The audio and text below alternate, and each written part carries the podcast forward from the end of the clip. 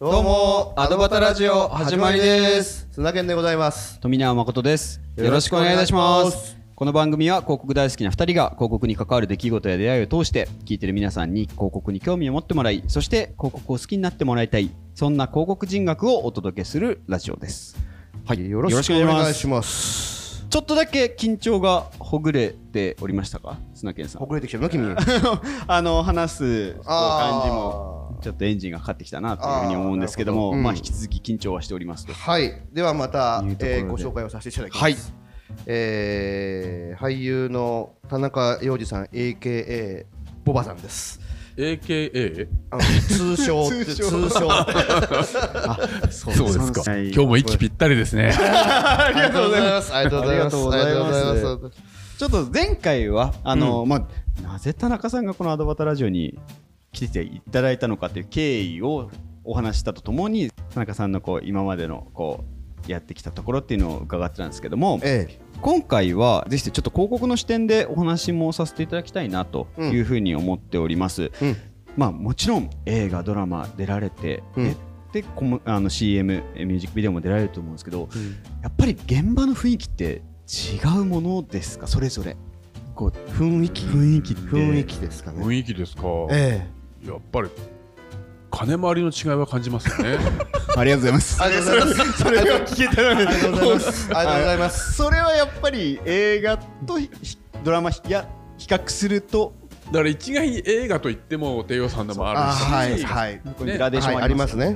プラスのもありますから、はい。やっはいぱりだからそのなんだろうジャンルでは言えないなっていうのはすごく前から思ってましたね。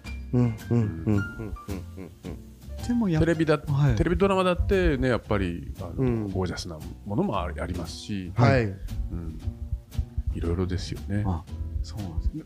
でも拘束時間はまあまず結構、まあ、あの出演される時間だったりとかもそうですけど高速スケジュールだったりとか。はもうなんかなんでしょう。もう早朝から深夜までになってもそれは仕方がないっていうかそういうもんだってなんかこう 教育教なんだろう無言の教育を受けたような。僕その照明部ではい。参加してた時に、はい。えー、とスケジュールが全部デイシーンって書いてあったんですね。はい。だから夕方終わると思ってたんですよ。デイシーンだから、はいはいはいはい。ところが終わらない。おかしい。その日夕方終わると思ったから友達と飲みに行く約束をしてたんですよ。はい今日は夕方までだと思うから大丈夫だよ、はい。行けるよ。はい。ところが終わらない。はい。そしたら照明技師が、はい。窓に蛍光灯照明つって。え？おや？終わらないぞ。はい。え？デイシーンって夜でもやれるんだ。初めて知るわけですよ。そっか。その照明がデイなんだね。そうですね。そうです。それで僕は照明技師にえ何を言ったかえはい。残業手当ってあるんですか？はい。その時の照明技師さんのお顔はどういうお顔をされていやみんなその言葉を聞いたみんなが固まってましたね。あいつは何を言ってるんだみたいな。そうですよね。そっか。でもサラリーマン上がりとしては、はいそういう時間のなんかね、えこう区切りはないんだっはい。てことを初めて知るわけですから、はい。それも友達との約束も果たせない。お金の手ももらえない。ももらえない今思うと僕は言い続けるべきだったと思うんですあーなんかね今いろんなことが 今ねあの巨来しますね。今本当にいろんなことが問題になってますけど、ええ。あだったらあの時の言葉僕は何も間違ってなかったんだ。ななるほど。そうですね。言い続けててよかったんだ、ん。なんであの時僕はこういうもんだと思ってしまったんだろうっていうのを今かんあの反省してます。確かに。だからこんな世の中になってしまったんだみたいな。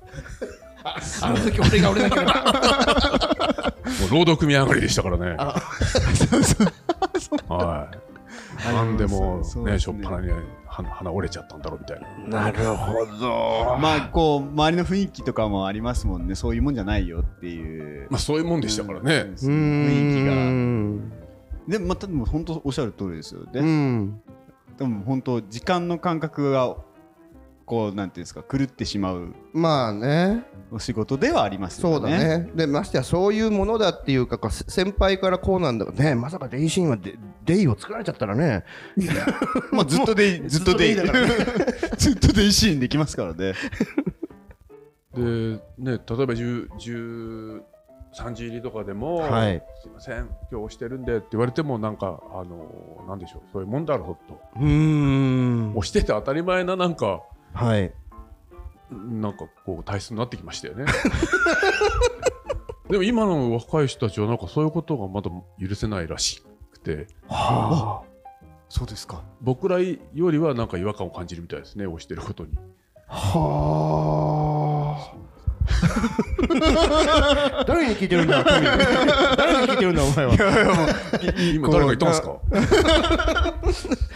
そうそうかもしれないですよね。まあ、ひまあ人にもいると思いますけどね。うん。もっと自分を大切にしてるみたいですね。個人で強くなってきてるのかな、ああなるほど。まあ、逆に言うと今ねあのスタッフさんがこはい、うなかなかこう現場がきつくて持たない。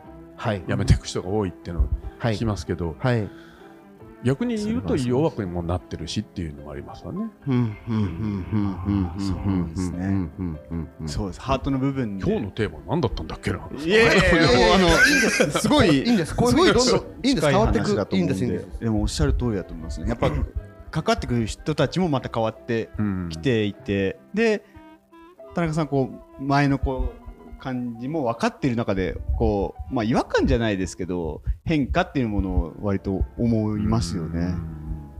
僕もギリギリ多分そういう現場の世代だったんですけど、うん。仕事が一番というか、うん。他をちょっと犠牲にするの美徳ではないですけど、まあ、当然だよねみたいなところはあった中で、あの特にこう出演される方俳優さんだったりとかってめちゃくちゃ時間待つ時間が長かったりうん。さっきおっしゃってましたけど、うんうんうん。そそこに対してこう待ってったこうモチベーションというか、うん。そこはなんか田中さんの中にあったりするんですか？こ待つ時間にその共演者とねうん。いろんな話をして、うん。まあ和めるわけですよ、はい。結構その時間が好きなんですよね。あう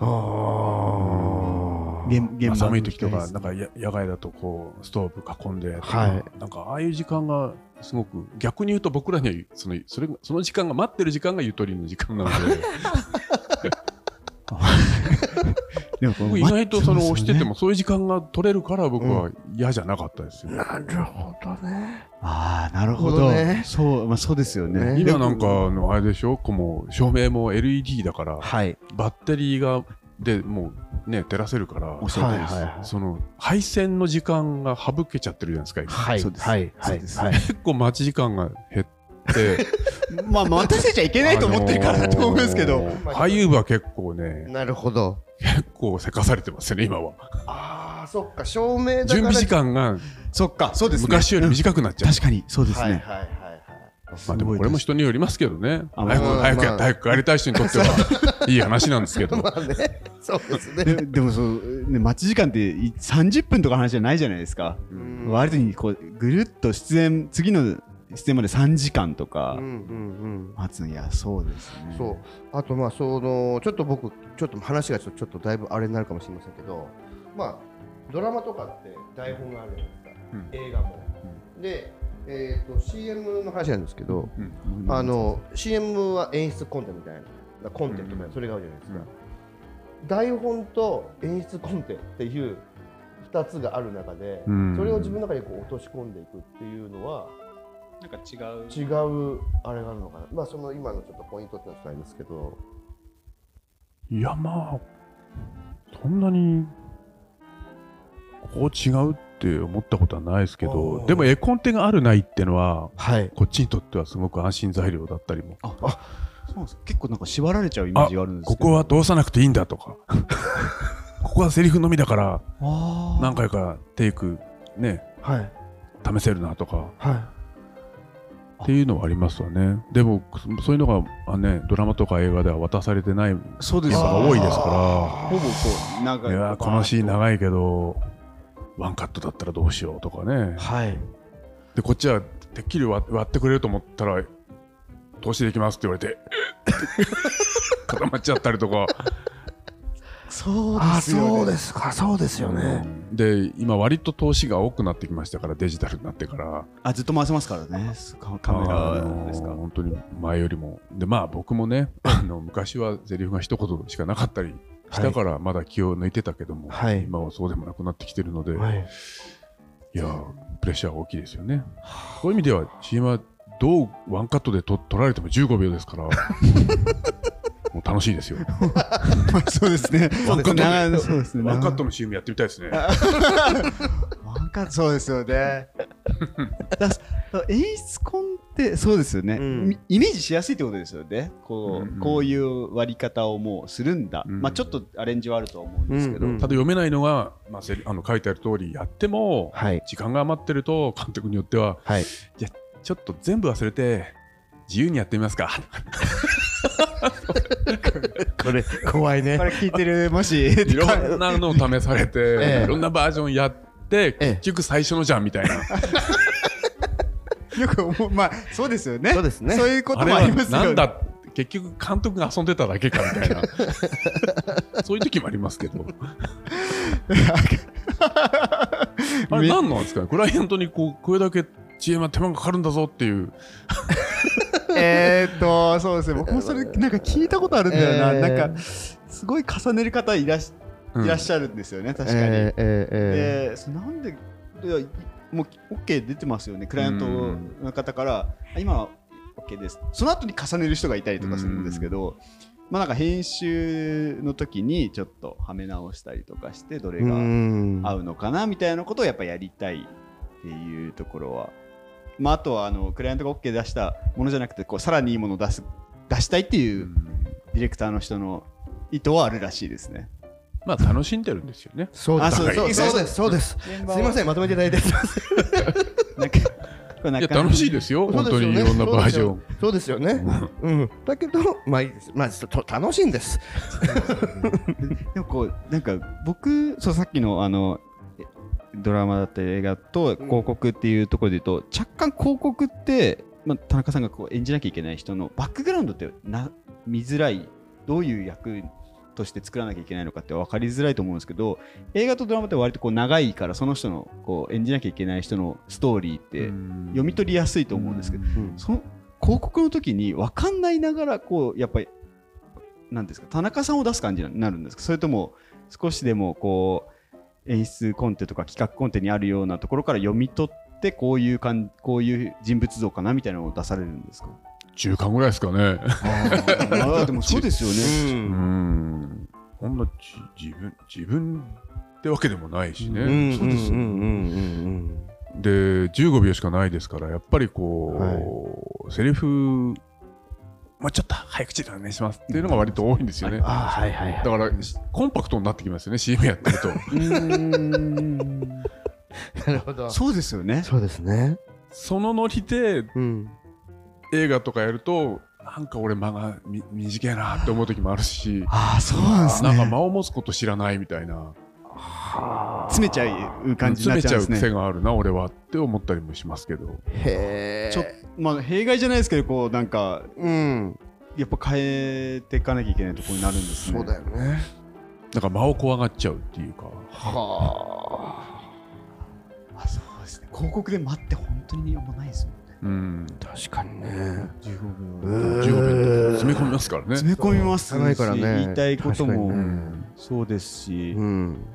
た広告でもそうですね。余白というか間間を大事にしてるのってそなかなかないですね。たりさ行くね。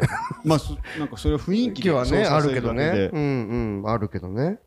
それはやっぱちょっと慣らしていくんですか？やっぱ、えっとし広告やんなきゃいけないっていうタイミングがあって映画も撮らなきゃいけないっていうタイミングがあったらやっぱ少しこうさっきおっしゃったように間を怖がっちゃうというか。いやーでもそれはね出来上がったのを見て気がつくことで自分の中ではリアルタイムの気気がしててもうん。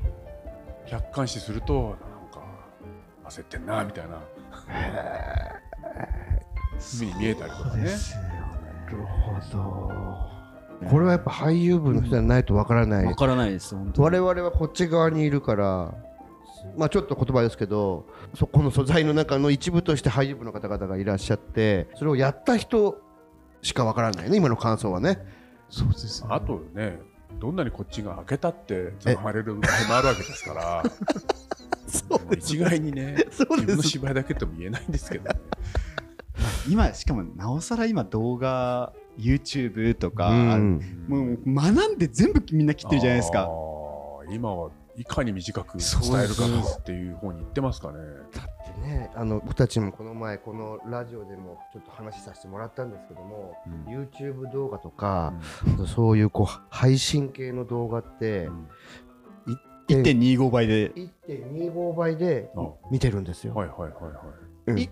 1.25、1.5、2倍っていう刻み方があるんですけど、うん。2は情報はもう何言ってるか分かんなくて、早くすぎてね。そうです。ただパパパパってやってるんですけど1.25だとそのお芝居の流れも認識できるしうん。なんとなくそこのニュアンスも分かりながらストーリーも全体分かるギリだからうん。普通の時間で見れない。もう1.25倍で見てその時のこう間を持たして振り向くとかもどうでもいいっていう。まあつまみ、恐ろしいなと思って。僕もこの作品つまんないなと思うとそういう出ちゃう時ありますけど。でも見なきゃいけないって。いうえーえーとお我々い今のは、えー、と笑うしかない。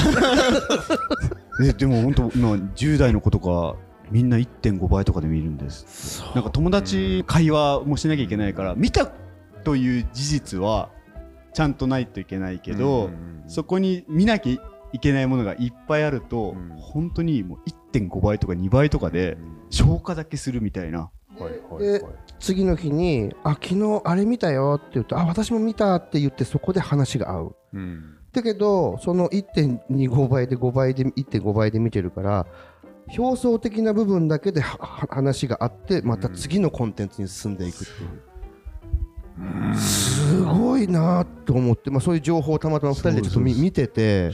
でも俺あの配信ドラマはい、はいが割とあの映画寄りなテンポというか、はい。はい。うんうん。それも逆にだからすごいなって思ってるんですけど、うんうん。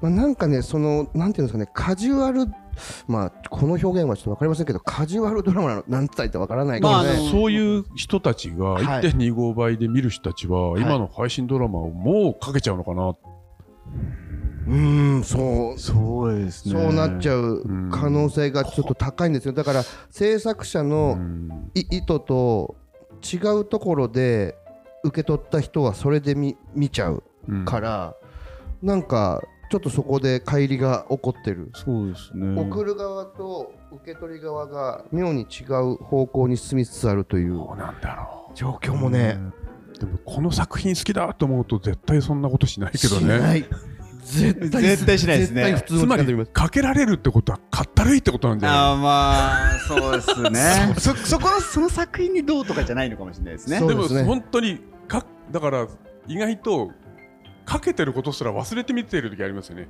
あこれそそうですね。これ1.5倍で見てた。あれ？ちょっと待ってって。ありますノーマルタイイムどうなってんの？うわーテンポ悪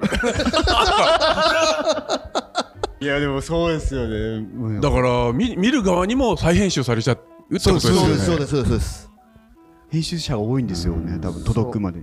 そうだよね。字幕入れる人とかもいるわけじゃないですか。うん。そうだよね。だから聞かないで見てる人っていうのもまあ一定数いるといううんあ、うんうん。字幕で見る、そうそうそうそうそうそうそういやそういうすっねごい変化だなっていういや本当さっき今思い出してちょっとしみじみなんかねそこ感じちゃった部分でもあるんですよね。ここまでもいいね。その楽しみ方はもういろいろまあまあ。それもいろいろ人それぞれ特化しちゃってるってことかな。う。ん。そうですね。うん。間が勝負っていうのもなんか分かるなっていうか、うんうん1.5倍だったら間とかないですからそうです。ますからね。ですそうですね。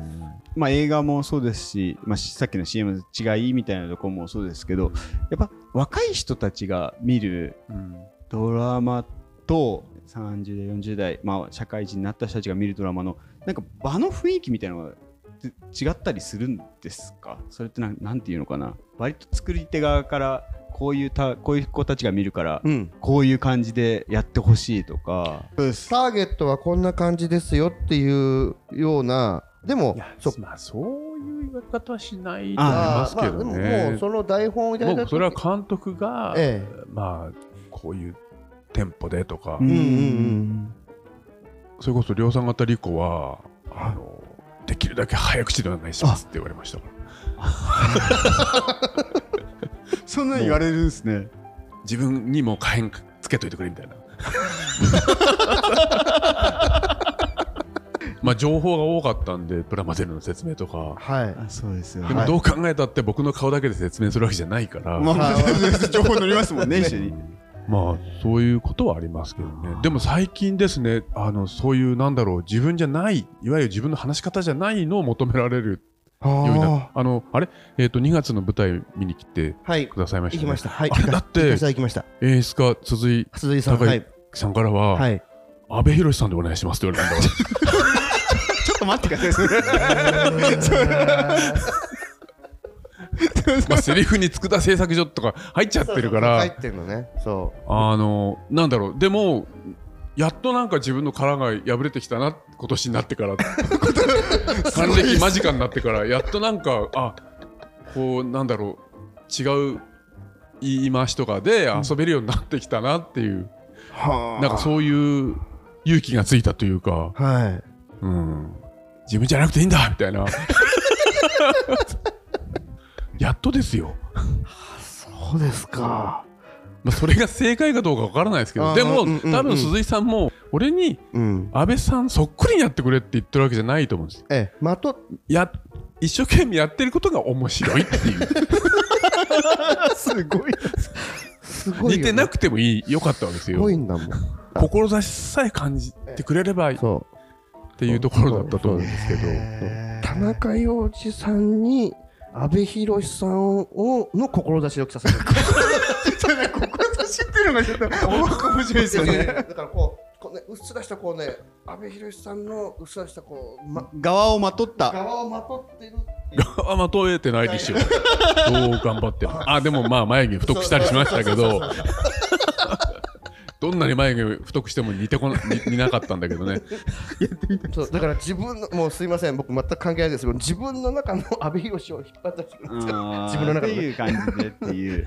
ちなみになんですけども、まああの前回のエピソードとかでもいろいろオーディション出られたとか伺っていく中でなんか一個そのこういう広告に出演すると他の広告出演にもつながりやすいみたいな ちょっとなんていうんですか。すごい。なんかすごい生々しい話というか。すごいこと聞いてますよね。あのぜひなんかこう田中さんが印象に残った広告あの出演されたものとかはちょっと後でまたご質問として残したいんですけどそうオーディションとか重ねていく中でこういう広告ってつながりやすいんだろうなみたいな肌で感じたこととかってあります？あまあその CM の本数を増やすためとかじゃなくてってことね、はい。あそういう意味ではね僕はそのちょうど2000年だったかな。その時にやった NTT 東日本の、はい。NTT グループだ。はい。の CM が60秒バージョンあったんですよ。それが、えー最初はワンクールの予定だったのがはい。年間に伸びてはい。それは大きかったですよやっぱり。あそれはあの多分日曜日の朝とかなんかの番組でしか流れないものなんですけど、やっぱり毎週流れるっていうのは大きかったですよ。ああれあれあれあれなんか今田中さんが誰かを見た気気がしたんですけど。それってポイントなのはきちんと毎週こう流れる場所、枠という。毎週この時間この番組の CM に出てくる人ってやっぱり認知されていくわけじゃないですか。はあでこの人は誰ってインターネット上がるわけじゃないですか、はい。そうすると誰かがこの人は蛍幸次郎さんですって答えちゃう人もいていやいやいやいや。っていやいやいや。そこは間違いないでみたいな。こう定期性だったりとか長いクうール。ん。まあ、まあね、今おっしゃったみたいに確かにそれはその本当はワンクールのはずだったものが、まあまあそうですよねいろんなは。まあ、ご縁があってそれが年キャンペーンになったっていう縁もうん。あるけども、でもやっぱりそこに今おっしゃったみたいに長くそこの定義の時間に流れるまあ多分ろ60秒だからストーリー性もありますよね。でやっぱりそれ以前その仕事の前に関わった監督も CM 監督だったんですけど、はい石井勝人監督なんですけど、はい。あの人の映画が話題になったっていうのも大きかったんですよね。うんでやっぱりそれで、うんあの後輩の CM 監督がやっぱり起用してくれるっていうのがありますから。なるほあだから映画を撮った CM 監督？はい。は広がりやすいってことですかね。なるほど。いいですね。なんいいですそれいいですねティップスっぽくて、こうなんか。怖いなあ下からみんなや若い役者が CM 監督にみんな食いついてる。こう他の作品も含めそて、うんこの NTT の CM は花房監督ですから、なるほど。今何や何本も撮ってらっしゃいますから、はい。やっぱそのタイミング NTT のその広告の時に割とこうしお名前をいろんなところで。多分それでヒーローの鈴木雅之監督も、まあ、多分認知してくださったんじゃないかそうです。なあいつ誰だみたいな。なんかよく見る顔なんだけどみたいな。ああなるほど。ほど。すごいなんかそう考えるとこう自然に人の脳裏にこう残るんですよね。多分定期的に。そうだね。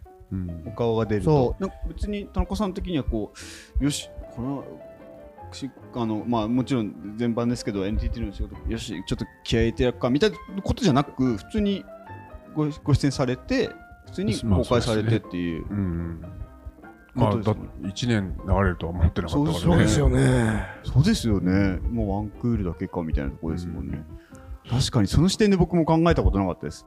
でもおっしゃるようにその期間中は僕は提案する側ですけど、うん。提案しやすいと思ったんですよこう要するにうん。田中さんこういう広告に今出てますっていうのをああ。。年間通じて、うんうんででこれに出てましたというよりか今出てますっていう形うん。で、うんうん他の広告の仕事で多分あの代理店だったりとか制作会社はご提案をしやすいあのかそうだもしれないですねね。そうだね。確かに。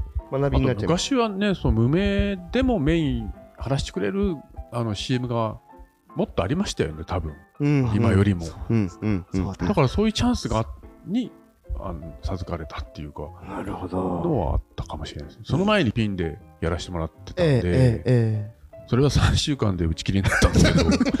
真逆のえ。真話逆の話。真逆の 初めての話。周辺 CM が。3週間で。ワンクールの予定が3週間で終わる真逆の話。それはねアーティスティックすぎたんですよ CM が。あ CM が攻めてましたよねそうですよねわかりますわかりますあ。確かに。なんかまあこれから来るかみたいな、うんまあなんかそういうリサーチもあるんじゃないですか、うんうんうんうん今年。来そうなみたいな、はいはい。多分震災があってからこういろいろ空気が変わってっちゃった気はしますけどね、確かにそのあんまりこう愉快うん感じのがちょっといけないことみたいな感じのことになってきちゃったっていうのは最初ありましたよね。楽しいことじゃない CM って何よって、でもクライアントは楽しいことを求めてるっていう。うん。ああそう。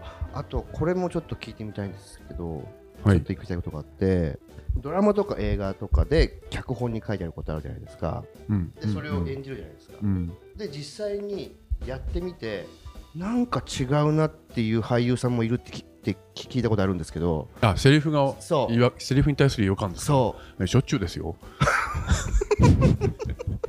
う だけどはい、これは違うなってセリフに対する違和感があっても、うん。それをやってうん、で監督が OK って言ってもいやっていうそれってす先に言言うんですか？田中さんって。やっぱりあのー役に入っちゃうというかこの役大事にしたいと思うとあのーいやこのキャラクターはそんなこと言うはずがないとか僕の勝手な思い込みが始まっちゃうもんだから、んそれであの話し合ったりしますね。うんうん。でうんすごい役に熱くなっちゃって、はい。あのセリフもいやこうこうこういうことこういうセリフじゃダメですかって提案してはい。言わせてもらったりとか、はあ。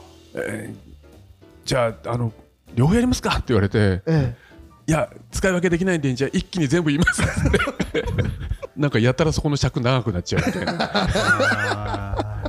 まあ結局はつままれるんですけど。まあ編集という編集中でね。なるほどね。はまあありますよね、うん。そうでますね、も本当に振り返ると俺なんであんなに安くなってたんだろうって恥ずかしくなっちゃうんですよね。へえそのそうエモスさんが息子になんかその、はい前えー、時生君が出てたのかな、はい。あのあの徹子の部屋に。はい。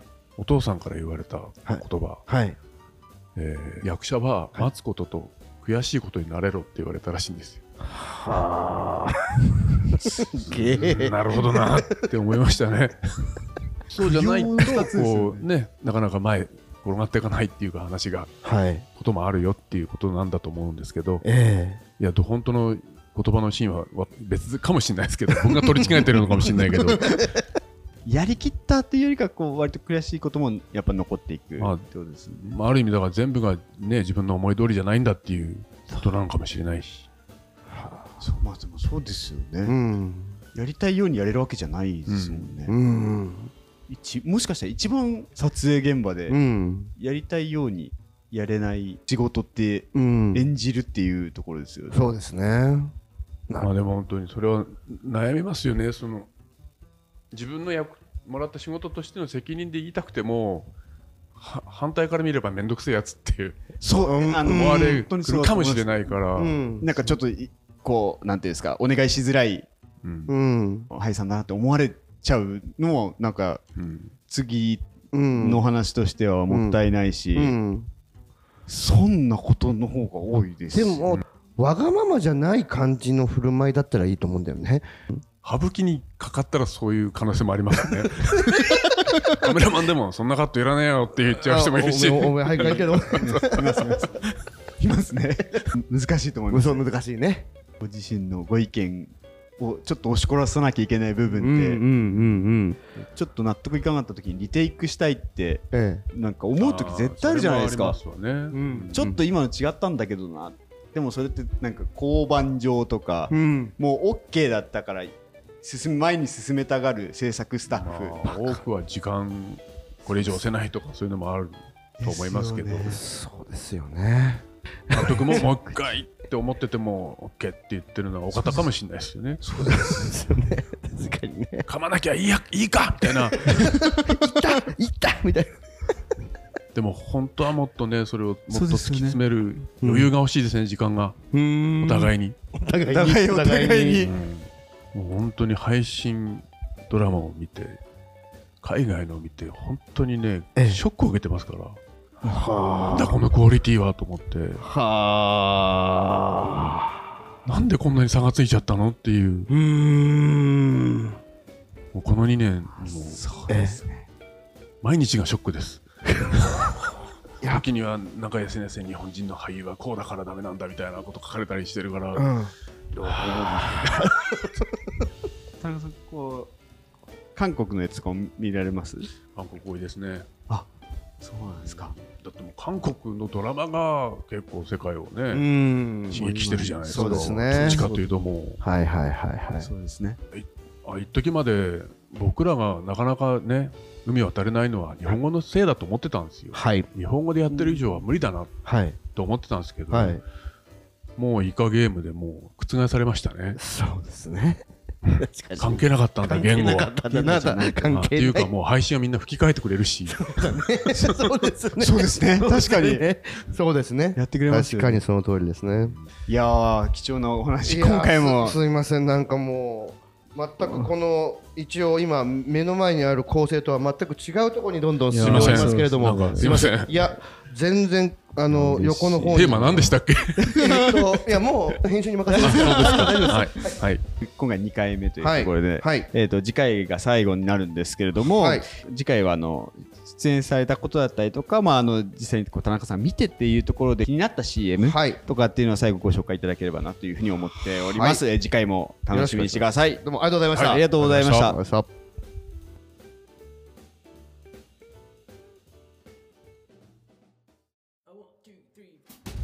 いつも聞いてくださってありがとうございます。アドバタラジオは Apple Podcast と Spotify などで配信してます。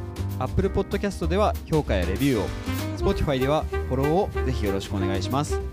良かったエピソードは SNS でシェアしていただくととっても嬉しいです。また、アドバタラジオからのお知らせは Twitter で行っております。2人の収録の様子や視聴者参加型の企画ご意見ご要望の募集も随時発信しておりますのでぜひこの機会に後わたラジオの Twitter アカウントをフォローしてください。一緒に楽しいラジオにしていきましょう。よろしくお願いします。